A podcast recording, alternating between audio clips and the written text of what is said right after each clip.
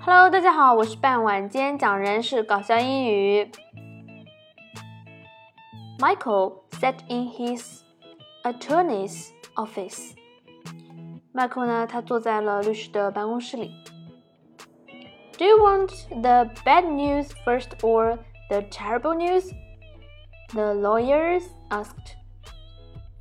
你想先知道坏消息还是可怕的消息？律师问道。Give me the bad news first. 啊，先告诉我坏消息吧。Your wife find a picture worth a half million dollars. 您的妻子发现了一张价值五十万美元的照片。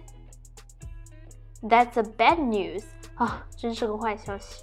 Asked Michael incredulously. I can't wait to hear the terrible news. 迈克尔就满怀疑问：“快告诉我可怕的消息！”The terrible news is that it's of you and your secretary. 可怕的消息就是照片是关于您和秘书的。哇塞！原来妻子发现了丈夫出轨的事实，所以要凭借这张照片。让他净身出户啊！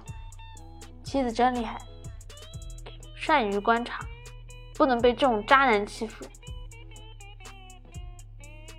在故事的最后，我再把整篇文章念一下。Michael sat in his lawyer's office. Do you want the bad news first or the terrible news?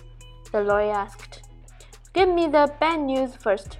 Your wife found a picture worth a half million dollars.